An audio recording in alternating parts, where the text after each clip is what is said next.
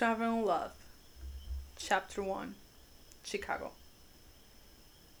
What is life without adventures, without those little moments that meant the most wonderful times of your life, without dreams, chances, ups and downs, without friends and family? Nothing. The truth is that life without any of this would be pretty boring. Don't you think life has the perfect combination of everything to make it wonderful? I know I do.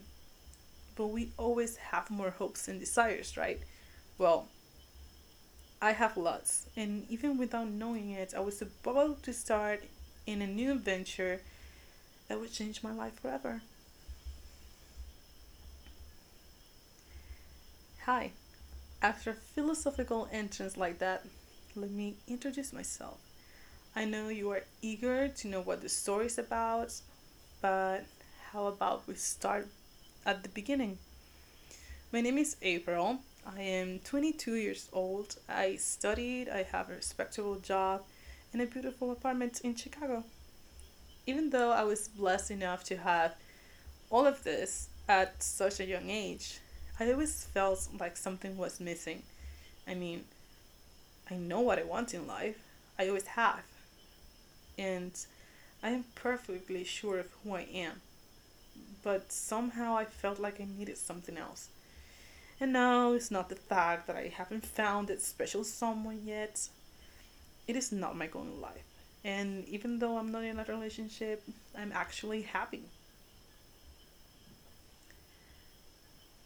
Honestly, people say that my personality has something to do with it, but I don't think it does. I know I can be a little shy around people I don't know, and my friends tell me that that is why I don't have a boyfriend yet. But I think that has nothing to do with the way of how I feel. Me being shy is just until I let loose and get to know the people around me better. Ah, did I mention I have the greatest group of friends in the world?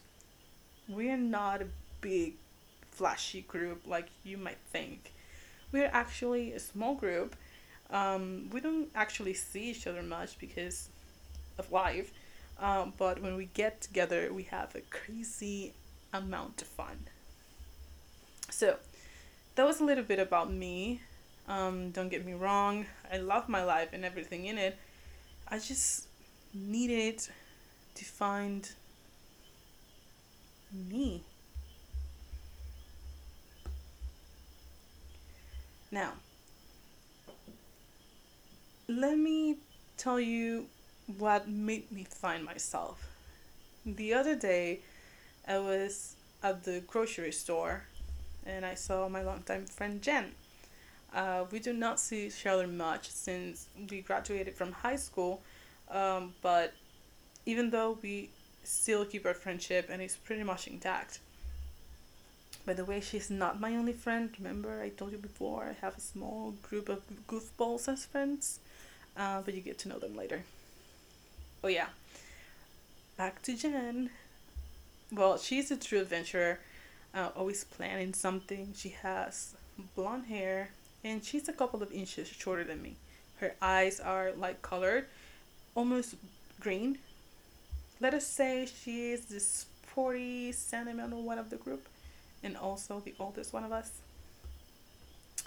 As I was saying, as soon as we saw each other, we catched up, and out of nowhere, she said, Hey, I'm going on a full month trip. Do you think it would be great if all of us could go? What? A whole month? I can't. I'm, I, I can't leave my job just like that. I have too many things to do responsibilities and such. She made a funny face when i said that. And then she said yeah yeah i know. You're always busy with something. Anyhow just in case take this brochure read it. Maybe it will change your mind. She handed me a brochure of the places that the trip was going to visit. They are really great places, Jen. Tell you what, I'll think about it and I'll let you know in a few days. What do you think? Honey, this trip is in a week, so you need to decide soon. Okay. Let me clear a few things at work and I'll get back to you tomorrow. Great. I'll call the rest of the girls to see if they are on board. And if everything is great, then see you at the airport. And keep the brochure. Maybe it'll make you help your decision making process. She said, smirking. I took it and went home. The next day, I arrived at work early. Well, super early. There was no one at the office yet. So I sat down and I opened my purse and I found Jen's brochure. Honestly, I didn't look at it last night, um, but sitting here at my desk and reading it, I realized that there were stops in lots of different countries, countries that I've been dying to visit. Then I thought to myself, this is too good to miss. No, Carl. No, Smith. April Smith, you can't. No. You have to work to live. If you don't work, you don't get paid. And if you don't get paid, you can't buy food. Therefore, you will starve. So, you cannot go. Yeah, I know I'm one of those persons that talks to herself, you know, to get my thoughts in order. But you'll get used to it by the time we finish this. I put the brochure down and looked at my desk. As usual, it was filled with things to do. I sighed and got most of my work done during the morning. By lunch, I finished everything and I went to my boss, Janet, to give her the papers that she needed, and then went to lunch. She was the kind of middle aged woman that thought she knew everything about everything, and anything new and creative was not acceptable. She looked like I like a library lady always dressed in a dress, speaking perfectly, and looking at, to everybody above her nose.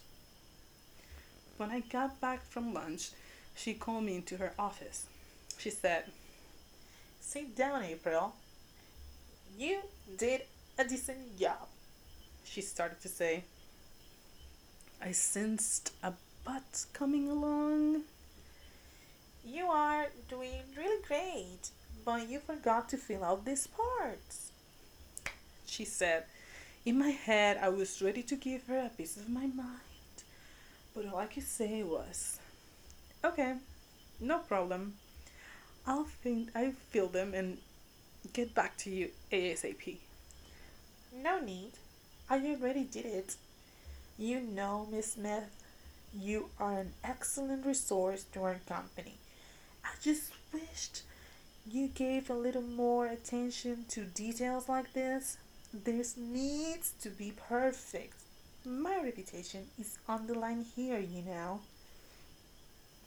She said, weighing the papers in front of her. I was burning on the inside. How can she say that? I do all her work, and this is what she has to say to me? I swear I could throw something at her. I do all this work. And she freaks out over some little thing. I do more work here than anybody else, and she has to say something to me always. This is her nature. All my coworkers spend the day chatting and socializing with each other, and she says nothing. But when I do something wrong, she uses pretty words and compliments to psychobabble me. Honestly, I think she's a little bipolar or something. One moment she's all happy and he's going. and the next she's a total bitch. Sometimes she really gets on my nerves. It won't happen again, was all I could muster to say. Though I knew I could insult at her, but whatever. but in the workplace, I need to kill, to keep my chill. Now on my desk, I was finishing some reports when Janet came towards me and said once again, I need this ASAP. The CEO needs it for yesterday. I really don't have the time to do it. I have an appointment I cannot miss. Janet, I'm sorry, but I'm a little busy at the moment. So you're saying you can't do it?